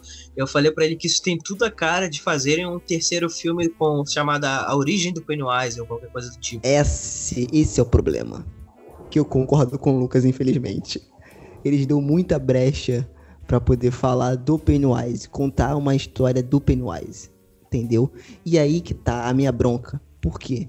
Esse filme não é sobre o Pennywise. Esse filme é sobre as crianças, cara. Por isso que, durante o filme, eu caguei pra origem dele. Ele podia fazer qualquer merda. Índio, samurai, qualquer coisa. Ele podia inventar qualquer coisa ali da origem do Pennywise, que para mim, It não é sobre o Pennywise. Apesar da capa do livro ser o palhaço, o It não é sobre Pennywise. It é sobre criança, é sobre trauma, é sobre lidar com o passado. Isso é o It. Entendeu? Então por isso que eu meio que, que, que caguei pra origem do Pennywise ali na história. Mas eu achei um pouco zoada esse negócio de indígena e tal, porque veio meio que do nada. Uma coisa que é totalmente fora da curva. Entendeu? Assim como a própria criatura. Mas eu achei meio zoada. Apesar que o Stephen King gosta desse negócio de cemitério indígena, dessas coisas assim, né? É, ele curte. É, é ele curte. Mas. Sim, até porque, até porque Derry, Derry, né, que é a cidade que se passa o filme, é a mesma cidade do Apanhador de Sonhos. Uhum. Então tem uma, uma, uma, relação aí com, com o universo do, do, do, Stephen King e essas e justamente por isso tem a relação em, com, com, os indígenas, entendeu? Do monstro que veio, veio do espaço e tal. Que é a mesma, é basicamente a mesma história do, do Apanhador de Sonhos. Me lembra também Olhos Famintos, né? De 27, 27 anos. Isso. Até Ah, porque é, no. tem isso também. Coisinha de Tem, cidade pequena, sabe? Assim, que sempre tem alguma coisa que destrói a paz aí de anos em anos. Até que no, no livro eu tava relendo aqui agora, né? Coloquei um resumo aqui pra eu lembrar, porque eu sou péssima. Eu esqueço até o nome dos personagens que eu assisti esse filme semana passada e já esqueci. Eu, eu também O- esqueço, também sou assim. Que a, o It, a coisa é feminino, né? Tipo, assume o, ali o negócio de palhaço, mas no final do livro aqui eu tava vendo aqui que é, tava deixando vários ovos pra reprodução. É, eita. Olha aí. Olha aí, ó. Olha aí. Então, sabe? no, a gente, no filme, agora, nesse, nesse, nessa parte 2, a gente vê aquele ninho dele lá. Eu não reparei, não lembro se eu reparei se tinha algum ovo, se tinha alguma coisa. Eu sei que eram umas coisas assim, bem. é, alien, né? Assim, aquela. realmente, aquela- realmente, parecia um ninho mesmo. Agora que Aham. você falando. Mas não vi nada, tipo, que falasse, ah, realmente esse, negócio aqui é um ovo. Não, entendeu? Mas. é, é, eu não gostei muito dessa coisa, como foi construída, porque eu achei que ficou um monte de coisinha aberto. Primeiro, esse negócio do palhaço. Segundo, esse negócio do- do- da tribo indígena. Tipo, tá, tem todo esse negócio, tipo, você fica loucão quando você toma uma aguinha lá com sei lá o que, com a raiz, e você olha para pro tamborzinho lá, e, e no final não, não- Sabe assim, não vai, o negócio não vai. Sabe? Você tem que. Todo mundo tem que morrer para poder fazer o negócio. Eu, não sei, eu, eu achei que no livro isso foi mais bem construído. Mesmo eu não lembrando 100%, eu consigo saber que eu não. Eu, eu consigo lembrar que eu não fiquei tão revoltada assim quando eu li o livro. É porque tem uma parada no- na década de 90, no filme da década de 90, que eu não. Eu acho que tem no de 2017, mas eu não lembro se tem nesse de 2019. Que é o lance deles acreditarem neles mesmos. Hoje, hoje eu tô muito autoajuda. Hoje eu tô demais. mas é o lance deles acreditarem neles mesmos. e Sérgio na Coach. É, obrigado. Eu sou life coach, por favor. Tá, deixar o meu e-mail aí pra vocês Coach postar. quântico, cósmico. Coach, Coach exatamente. Cósmico. e Coach tem tudo a Cósmico. ver com It. Sou coach cósmico. E, e aí o que acontece? É, é deles acreditarem neles, que eles podem ganhar, eles podem vencer os medos deles e os traumas, né? Que no caso é o It. Só que na década de 90 tem uma parada que as armas que eles usam, que eles geralmente têm, né? Eles, tipo assim, ah, isso é uma bala de prata. E aí ele transforma um anel, um brinco, numa bala de prata. Então quando ele atira o anel o brinco de prata no It, aquilo ali atinge ele como uma bala de prata. Então é uma coisa de, de, tipo assim, cara, eh, se eles acreditarem, eles conseguem vencer a criatura, entendeu? Então eu não sei se tem isso no livro também, porque no filme tem muito disso, né? No filme É, no esse 2 lance- também tem. é, deles, deles usarem, a- é, deles acreditarem. É porque nesse filme eles só ficam xingando o bicho. Ele, ah, seu, seu não sei o que, seu palhaço, que não sei o que, não sei o que. Aí ele vai se diminuindo, né? É, é bem esse, esse lance do bullying que você falou mesmo. Uhum. É, Tanto é que mas tem uma cena que é, é, ele aponta aquela pistola de matar. De matar é, ovelha, né? Que o Mike usa, né? Usava quando, era, quando trabalhava lá naquela fazenda. Ele aponta aquilo ali e aí ele fala. E aí ele fala pro Bill. Tá, tá, tá sem munição, tá sem, tá sem munição. E aí o Bill aperta e aí o negócio atira do mesmo jeito. É, então. É bem isso É, e- mesmo. E quando a Beverly fala, esse negócio aqui, nem lembro o que, que é, é mata monstros, agora nesse segundo filme. Isso. E aí o menino, aí o carinha lá, ele fala, é, isso aqui mata monstros. Aí ele toma coragem, assim. Se é igual a porta. acreditar- As portas lá, que com medo, sem medo, com muito medo. Aí ele fa- fala do cachorrinho, né? E aí a- realmente aparece um cachorrinho. Aí eu lembrei da música. Olha o cachorrinho, fé da puta. Ele é. bonito."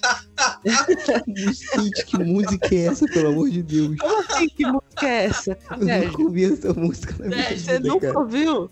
Em que universo você vive, cara? Eu nunca Não, ouvi isso, cara. Não é, não é a, possível. a única música que eu tô ouvi. ouvindo agora. Você ouvinte que conhece a musiquinha do cachorrinho filha da puta, comenta aí nos comentários. Cara, que cachorro filho da puta é esse, cara? É uma música que começa assim, Sérgio, ó. Ai, o cachorrinho, fé da puta. É, é assim, é com essa vozinha assim. Ele é bonitinho, ele faz muita bagunça. Ele tem o cu gostoso, ele corre sem parar. Tiriri, tarará. É isso. E é aquele cachorrinho do filme, entendeu? Todo bonitinho. É a Jujuba, é minha cachorra aquilo. tá ali quieto assim, aí você vai falar, pum, pula na sua cara, na sua cabeça, entendeu? Gente, ó, sem palhaçada, porra. É, não é? Isso é sério. Só quem é dono de cachorro fia da puta sabe. Tamo junto, Fernando. Também tenho um cachorro. Fia da puta? É, pois é. É. então eu achei legal, porque, tipo assim, eles estavam falando disso, né? E aí vai lá e aparece. Então, realmente é uma. é, Todo esse universo do It ali é, é- é que é- a coisa pode ler a mente das pessoas, né? Só que é meio burro, porque ele podia ler que eles vão fazer bullying com ele, ele podia simplesmente ignorar o bullying, mas não. É, Mas ele lê ali. E vamos falar que eh, se, se esse filme fosse feito no Brasil, com certeza o Pennywise seria o Sérgio Malandro. Sombra de dúvida. A porta dos desesperados. certo. A porta dos, des- dos desesperados, cara. Não ia dar certo, Lucas. Vamos abrir a porta dos já- desesperados. Tem um macaco! Nada, Você já viu as nada. crianças do Brasil? Já, já viu você o, o meme? O mataria meme um não, o vídeo do molequinho que tá comendo algodão doce, a pessoa vai pegar o algodão doce e ele sai daqui, filha da puta, e dá uma mordida no cara. tipo, esse é o nível das crianças que a gente tem. Aquela mina, tô nem aí, tô nem aí. Sabe assim? Ia ser assim, o It lá falando com ela e ela, não tô nem aí. O Fit ia morrer de fome aqui. Ia, tipo, as crianças estão cagando. Se aparece um cara no bueiro falando, ei, psiu, psiu, a criança já olha ali e fala, oxe, tá louco? É. Entendeu? Já, já, já saca o smartphone, dá uma filmada naquilo, usou o palhaço, o palhaço morre ali mesmo com o bullying que a criança vai fazer nele. Pode crer. Ela dá aquela compartilhada no grupo do Whats, né? Aham. Família, vejo aqui olha na eu minha rua, na filha. rua hoje. Aqui na minha rua tem umas 30 crianças. Se você não toma cuidado, já era, você, você morre ali. Ai, meu Deus do céu, só você mesmo, cara. Na moral. Não, Aqui a criança dos Estados Unidos ela é burra. Desculpa se alguém tá ouvindo isso e achando que eu estou sendo preconceituosa, mas não é. Que a criança de lá ela tem uma inocência que a criança brasileira não tem. Porque a criança de lá vê. É, é- na criança de lá do filme, né? Vê o palhaço no bueiro e vai lá. Oi, oi, senhor palhaço, tudo bem? Na vida real também não é assim a criança americana. O palhaço tá lá dentro, a criança vê, o palhaço chama, ela já saca uma arma e dá um tiro na cabeça dele. Exatamente. Entendeu? Então não é bem Isso assim, aí, é no Esse filme. negócio de palhaço aí, ó, isso aí tem que acabar, tá ok? É só uma, uma brincadeira sadia, tá ok? É, Só uma brincadeira sadia. É, É, é, é, o Sérgio, ele realmente ele é o host dessa bagaça. Gostou, do, gostou da minha imitação do Bozo? Gostei muito. O É, Bozo. tá perfeito Palhaço, aqui. O. Bozo ia ser o puta Pennywise, cara. Imagina o Bozo cheirado de Não, ia cocaína. dar medo, ia dar medo, aí ia dar. criançada! O Bozo chegou! Caraca, isso, ia- isso ia ser legal. Mas aí, se a criança visse o Pennywise, cara, no Brasil, é, a criança ia falar: Meu amigo, eu como, eu, eu como bala, bala perdida no café da manhã. né? Tu acha que Pennywise. É, Aí eu tô rindo, mas é pra chorar. Pelo amor de Deus. Ela vai falar: olha quem é nosso presidente. Tô brincando, gente. Não estou fazendo ideologias políticas aqui. Todo mundo sabe que eu votei no Bolsonaro. Bolsonaro, se estiver ouvindo isso, eu- é, não, entendeu? Não não me censure. Por favor. É, é. Mas é isso, eu acho que assim, é, o filme ele constrói assim toda essa coisa da, da inocência mesmo lá dos anos 80, né? Da criança que ela era mais. é, ela era mais livre, ela não tinha tanto medo das coisas da rua, igual as- as crianças têm hoje, né? Eu, eu não sei vocês, vocês são mais velhos que eu, assim, uns 40 anos mais velhos que eu. é, na minha época eu já não brincava na rua porque já era um pouco tempo, perigoso. Isso né? aqui era mato. É, Ó. no meu não, eu já tinha internet quando eu nasci. Então, quando eu, é, pra eu brincar na rua, tinha que ir escondida da minha mãe. Aí eu via minha mãe chegando lá na esquina e eu passava por baixo do portão pra entrar de volta pra casa. Na época de vocês, na época da minha mãe, por exemplo, não, você- a criança tinha essa liberdade de brincar na rua, né? Tinha violência, tinha, mas não era uma coisa que era tão falada igual hoje em dia, né? Então eu acredito que a criança ela era mais inocentona mesmo, né? Ah, não tinha essa coisa. Então eu fiz essa brincadeira aqui falando das crianças dos Estados Unidos lá e do Brasil, mas é uma questão de época também. É, mais ou menos. Nessa época a criança chorava e os pais não vinham, né? É aí que era Bullying bom, rolava né? solto. Bullying rolava solto. É, Não, a criança o chegava pior- em casa sem um braço e o pai nem percebia, igual Não, ainda, ainda apanhava em Lá que casa. passa Ainda 50 apanhava. dias fora de casa e a mãe dele. Ah, o Mike tá lá brincando de RPG. Tipo, porra, o menino tá há 30 dias de, de- com um Demogorgon lá, sei lá o quê, e a mãe dele tá achando que ele tá no porão da casa dele. Cara, se a minha mãe fosse a mãe do, do George, esse moleque ia apanhar muito, cara. O moleque saiu na chuva, já começa por aí. Já É, Sai na chuva, o moleque saiu na chuva escondido. Quando o moleque voltasse pra casa sem um braço, ela ia arrancar o outro. Fala, Você Exatamente. trata de voltar e vai pegar o seu braço com esse palhaço. Eu não quero saber se você ficar falando com estranho na rua e levar a sua. Ia dar, ia dar- ia dar uma surra em sílaba, né? Eu não te falei pra você não voltar pra casa sem um braço. É, é igual aquela piada. O moleque tá em cima da árvore. Aí a mãe, se você cair daí e quebrar sua perna, eu te mato. né? É bem, é bem assim, é bem Rochelle. Se fosse a Rochelle, a mãe desse foi moleque, não ótimo. tinha acontecido isso. Exatamente. Caraca, Não, e- surra de e de- sílaba foi a melhor coisa que eu vi. Foi. E- Ele apanhou muito em sílaba, ele sabe do que ele tá falando. Ah, falando em trauma de infância, né? Falando em trauma de infância, quais são os seus traumas, né? É, Ai, meu, meu trauma é o famoso na volta a gente compra. Nossa, Na volta a gente. esse aí é difícil mesmo de superar até hoje. Ai, cara. É.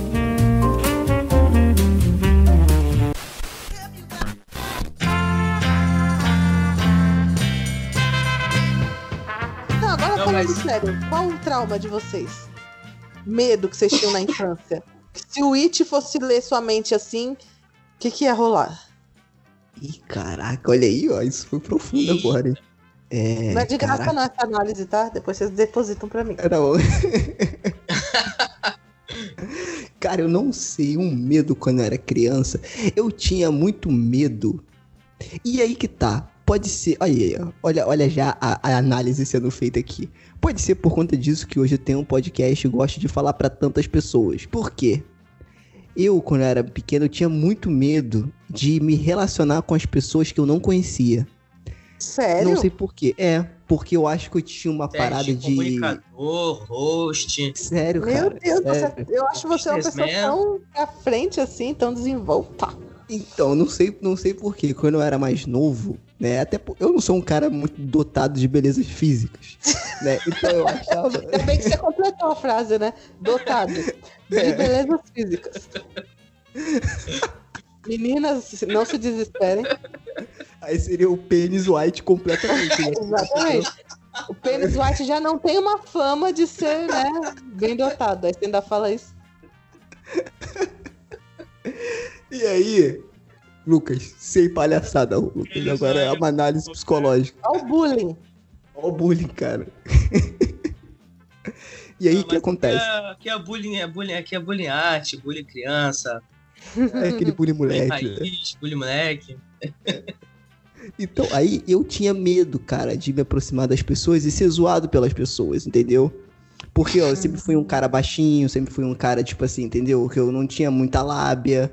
Eu, eu, eu não sei nem como eu tô namorando hoje, entendeu? É um milagre do eu cheguei- É um milagre. É um milagre. Ou do Penis White. Ninguém se sabe. É, né? aí Fica só a namorada pode responder. Deixa o comentário aí, namorada do Sérgio. Se for pra humilhar, não precisa, não. Mas Então, é, muito isso é muito cara. interessante você falar isso. Eu adorei saber, eu não sabia disso. Sério? Você é. nem gagueja pra falar, velho. Então, quando eu era novo, eu gaguejava muito. Hoje eu ainda dou umas travadas. Mas quando eu era novo, eu gaguejava muito, cara. E eu acho que é por conta disso. E aí depois eu vi. Aí, aí, ó, isso é uma boa análise, porque o podcast não mostra o nosso rosto. Não mostra a gente pessoalmente, né? Só mostra o que a gente fala. pensa como eu tô agora. Mas você é perfeito, Sérgio. Você só tem um defeito. Ah, Esse sotaque de carioca. que isso, cara? Tô zoando. Porra, brother, Ai. tá de sacanagem? É que aqui em São Paulo, entendeu? Ah, A gente tem guerra contra os cariocas. É, Porque vocês falam biscoito, entendeu? Porque Não, aqui é a parada, entendeu? não, aí então, eu não mas, podia é- deixar mas passar. aí, brother, se liga só, brother. Brother, Então, cara, eu odeio quem fala brother. Sério, me dá uma agonia. brother, Fala, irmão, eu eu, não quem sou o teu brother. brother. Entendeu? Eu não sou o teu brother. Eu mal te conheço. Some da minha frente. O cara falou brother. Eu some da minha frente. Entendeu? Não, eu acho, eu acho melhor o tio. Qual é tio? Qual é tio? Não, mas, mas Ah, mas a tio, gente pelo- fala tio aqui em São Paulo e não é assim. Então, A gente mas fala, e aí, tio, tio? É, tio! Mas, mas aí, ó, o, o, o, o, o tio dá uma impressão de, pô, tu é velho, experiente, entendeu? O cara já tá te vendo com, com outros olhos. Brother, chama de brother, entendeu? É, é uma parada muito Sabe escrota, o que cara. parece pra mim, brother? Parece aqueles caras que vai no banheiro, fala, não, porque eu sou hétero. Aí ele, ele vai no mictório do lado do cara do lado, entendeu? Entendi, entendi. É o, É, é o também. famoso manja. Isso, broderagem. É, é o famoso manja pênis white. mesmo. Isso. E você, Lucas, qual era, qual era o seu medo de infância? não Cara, foge, não. Eu ia falar que eu tenho trauma de infância que é disco voador, ET. Não, não, não, não. Não pode ser. Por quê? É o meu também. Você tá roubando meu medo, caralho. Porra, eu tinha. Cara, porque assim, é, eu gostava muito de arquivo X, né? E meu pai sempre foi uma pessoa muito zoeira, né? Ele sempre gostava de, de mexer com, com os outros, dar susto nos outros e tal. Então ele ficava me zoando com esse negócio de, de disco voador, de ET e tal. E aí ele contava as histórias de disco voador pra mim, e aí eu ficava com medo, né? E aí eu fui resolver assistir aquele tal de filme Fogo no Céu, aí pronto. Ai, meu Deus, esse filme é pra desgraçar a vida da pessoa. Eu, olha, eu- tô com um misto aqui de euforia. Gente, vocês nunca me viram eufórica. Eu tô quase ficando eufórica, porque quando uma pessoa fala que, ela, que o medo, o grande medo dela também era alienígena, eu, eu, eu fico emocionada. Porque eu fui zoada a minha vida inteira pelos meus amigos, porque eles não têm medo de alienígena. Inclusive, os meus amigos vão estar ouvindo esse podcast, e o que, que você sempre fala pra mim, seus filhos da puta? Nossa, se aparecer um ET na minha frente, eu ia falar, me leva. Não tenho medo nenhum. Enquanto eu, só de. Eu tô aqui sozinho em casa, né, gente? Vocês estão falando de alienígena, já tô olhando assim, ó, pra porta. Entendeu? Cuidado, Esse medo até hoje não passou. Eu- é, então, tipo, você tá falando isso, Lucas, já tô aqui assim, tipo, é um misto assim de. Tô adorando o que você tá falando e te entendo, sabe? Sabe por quê? Porque é uma parada muito lógica. Porque fantasma, monstro, essas coisas, depende de você acreditar neles. ET não, cara. É uma questão de probabilidade. Não, e nem isso, velho. de chance- Pior A que chance isso. dessa porra existir é real, entendeu? Mas vamos supor Então, que também exista um fantasma e um demônio. Tipo assim, o fantasma. O que, que ele vai fazer? Vai derrubar os pratos, as colheres, vai fazer uma, uma bagunça na sua casa? Mas, tipo assim, o ET, mano, o bagulho do ET é que assim, não importa o que você faça, ele vai te pegar. Se ele quiser te levar, ele vai te levar. Você pode gritar, exorcizar, fazer o que você quiser. Não tem nem jeito, você nem vê. Você não tá nem sabendo, você foi abduzido e nem viu. Isso pra mim é o mais aterrorizador, assim. Porra, a Eu abi- a abdução é uma pavor, parada pavor, sinistra. até hoje. A abdução é uma parada sinistra, cara. Vamos fazer um podcast disso? Vamos, Vamos, eu, eu topo, cara. Eu Porque, topo. olha, é sério, eu, é, eu, eu, eu, ó, uma vez eu fui num parquinho com os meus primos aqui no. Sabe parquinho de estacionamento de mercado? Tipo parque de diversão que tem rodas gigantes, essas isso, coisas. isso, Ah, tá. no estacionamento. Aí, meus, a gente brincando lá de se esconder e tudo. Quando eu vejo minha prima com uma máscara lá de, de alienígena, ela se esconde atrás de um carro e me chama, faz psiu, psiu. Quando eu virei e vi a porra da máscara de alienígena agatada do lado do carro, eu me mijei inteirinha. Eu mijei. Aí minha mãe, você tá mijada, filha da puta? Aí eu falei, tô. Ela, então você vai pra casa. Ou você vai ficar mijada. Aí eu falei, não, eu fico mijada. Entendeu? Mas, tipo, eu- porque pra mim ir pra casa ia ser pior, né? Porque minha mãe é aquelas mães carinhosas, assim. Em vez de, ai, minha filha. não vai pra casa então, filha da puta. Então eu preferi ficar lá. Mas assim, é, é- é- eu lembro até hoje que pa- passava no. Passou no Fantástico negócio do alienígena, a autópsia. Sim, sim. E aí eu vi aquilo, foi tipo na véspera do meu aniversário, que eu faço dia 3 de novembro, então era o feriado de dia dos finados. E eu fui ver aquilo e, e- e aí depois assim eu fiquei de boa, olhei, né? E nem liguei. Aí fui no banheiro fazer xixi, meu gato entrou e ficou parado olhando pra mim. Eita. Aí eu fiquei olhando pro gato e o gato olhando pra mim, eu, meu Deus.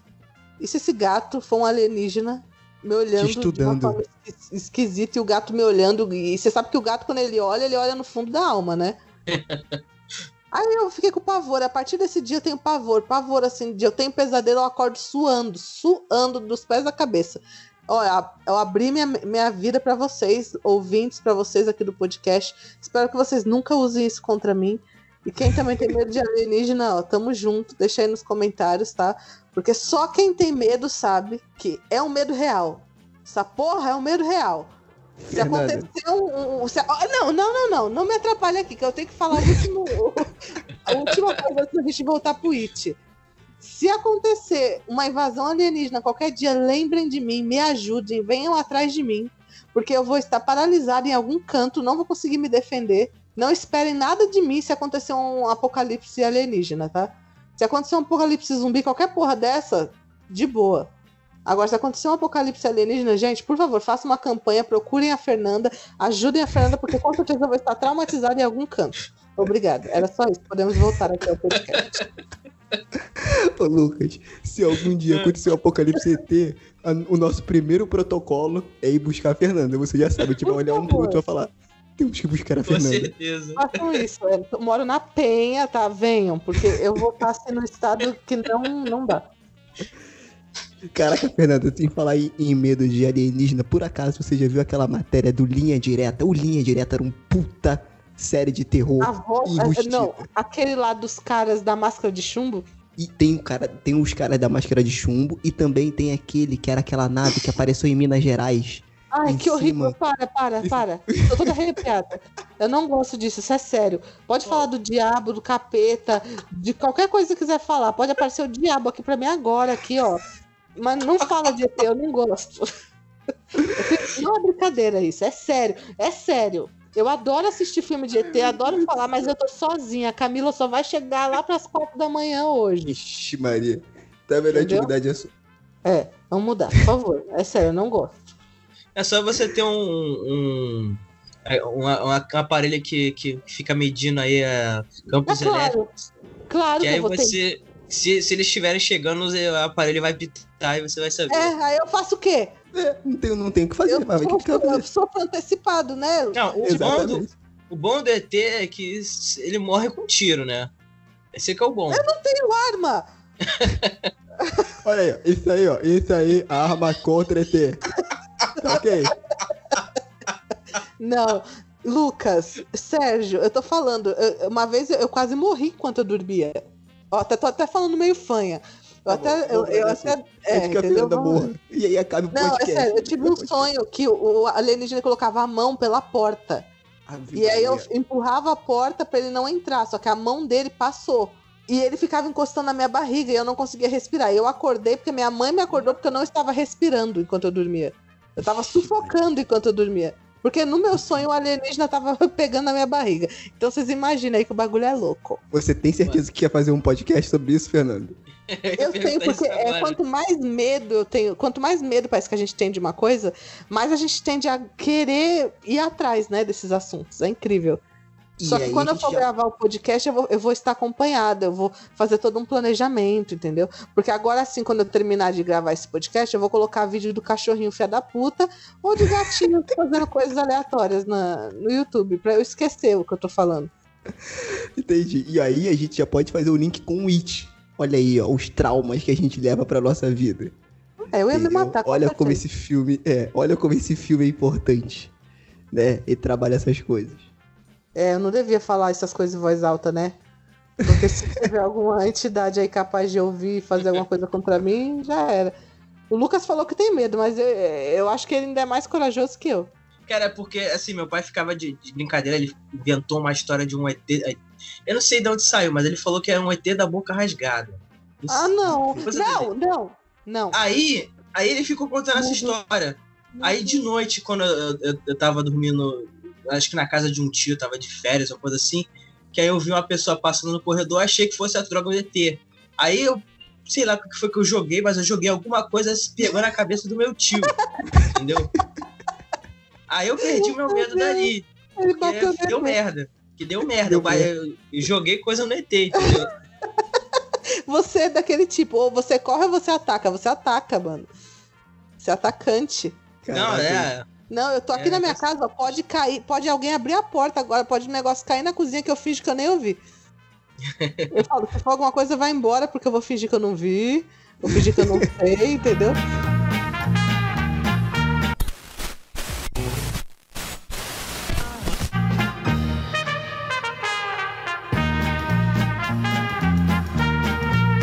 Então voltando aqui pro It, parte 2, antes que a Fernanda tenha um infarto aí e morra. Obrigado, gente, por, por ouvir o desabafo, se você ainda está até agora aí, né? Com certeza tá, com certeza tá. É... Você já falou pra caramba aqui, eu quero saber de vocês aí se, primeiro, vocês gostaram dessa história, porque, de novo, eu considero It parte 1 e, pa- e parte 2 uma única história. Não quero saber se vocês gostaram dessa história e se vocês acham que tem brecha pra um novo filme dentro do universo do It. E aí, seja do Penis White, de qualquer personagem aí. E deixa também nos comentários os medos que vocês têm que o It Boa, poderia Fernanda. usar contra vocês. Boa, Fernanda. Se vocês estiverem, se vocês estivessem em Derry, qual o medo que o Penis White iria usar contra você? Olha aí, ó. Ó, e não vem com esse negócio de, ah, ele ia se transformar num boleto pra eu pagar. Não, gente, parou. É. Vamos falar de coisa séria aqui que eu falei sério, o Lucas falou e o Sérgio também. Então bota o negócio sério aí, por favor. É, Porque eu quero- eu quero- comentários. É, eu não gosto quando eu me abro e a pessoa não abre de volta, entendeu? Pode se abrir, quero todo mundo abrindo pra mim. Obrigado. Exatamente. Obrigado.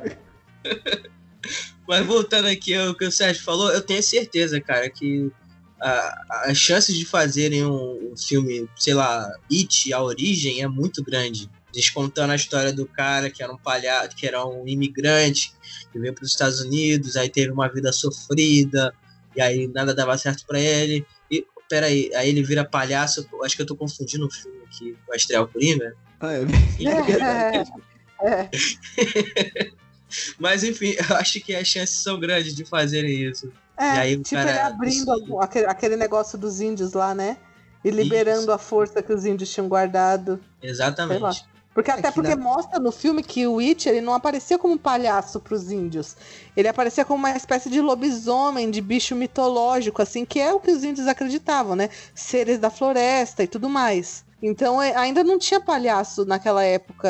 Então eu acredito que para ele ter assumido essa forma de palhaço, acho que uma coisa que eles poderiam usar agora nesse filme novo Pra usar esse gancho, não ser uma coisa aleatória que jogaram lá sem pé nem cabeça, é isso. De que esse cara, por algum motivo, achou esse, essa cumbuquinha, né? Essa tapauera aí com o It dentro. e abriu aí o It, né? Se apoderou aí, descobriu que uma forma de estar perto das crianças é sendo um palhaço. É, pode querer, pode querer. Eu odiaria se tivesse mais alguma coisa, porque eu acho que o filme acabou perfeitamente, cara. Quando eles se olham no espelho, né? E o reflexo deles é eles quando eram crianças, né? É a mesma coisa que acontece com a, com a gente também. Apesar daquela batalha toda que teve, do, do, do- da coisa virando aranha, e dele falar do lance da Dark Light, que eu acho que tem no livro também, que é como se fosse uma luz que, que atrai as pessoas e tal. É, isso é bem bacana. É a A- verdadeira forma apesar- dele, na verdade. Isso, é. Apesar do CGI extremo, a luta até que foi diver- divertidinha. Eu, eu achei legal, né? Pra não falar que a gente não falou do final. O final é esse aí. Eu achei di- di- divertidinho, achei interessante e tal. Mas, é, mais uma vez, pra mim, o importante desse filme é a construção dos personagens, é a história sobre amizade, sobre como que a amizade consegue ser, às vezes, mais forte do que o amor.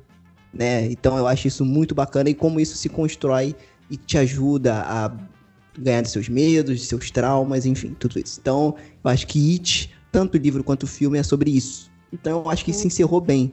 Não gostaria que tivesse contando a história do Pennywise, ou, contando a, a história do Pennywise, do Pennywise. Agora eu não consigo mais falar. Agora mais. você consegue. Ela não sabe nem qual que é o verdadeiro. É, exatamente. Você vai- você- imagina a pessoa bota esse apelido mesmo no negócio dela. Ah, com certeza já deve ter um filme com esse nome. Mas você sabia que eu fiquei com dó dele no final, quando ele ficou pequenininho, murcho? Eu pensei, coitado, deixa ele matar as crianças. Tadinho, velho. Se ele matasse só, só as crianças que faziam bullying, até não falava nada. Porra, Isso mano, eu é fiquei com dó bullying, é ali do negócio. né? Eu entrei tão fundo no ativismo que eu fiquei defendendo assassino. Fiquei com dó do It.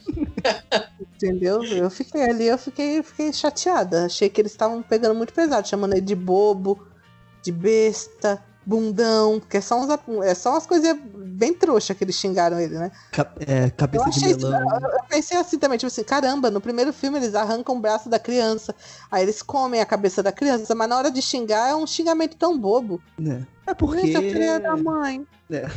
Seu bobão. Cabeça de banana. Mas eu, eu, eu, eu acho que é, eu não gostaria que tivesse um próximo filme, mas eu gostaria. Eu não sei, sabe, eu tô, eu tô bipolar hoje. Tipo, não, eu não acho que precisaria, mas agora que eles já deram, né, enfiaram isso daí, pra não estragar, eu, eu gostaria de ver um próximo filme encerrando de vez, contando a história dele.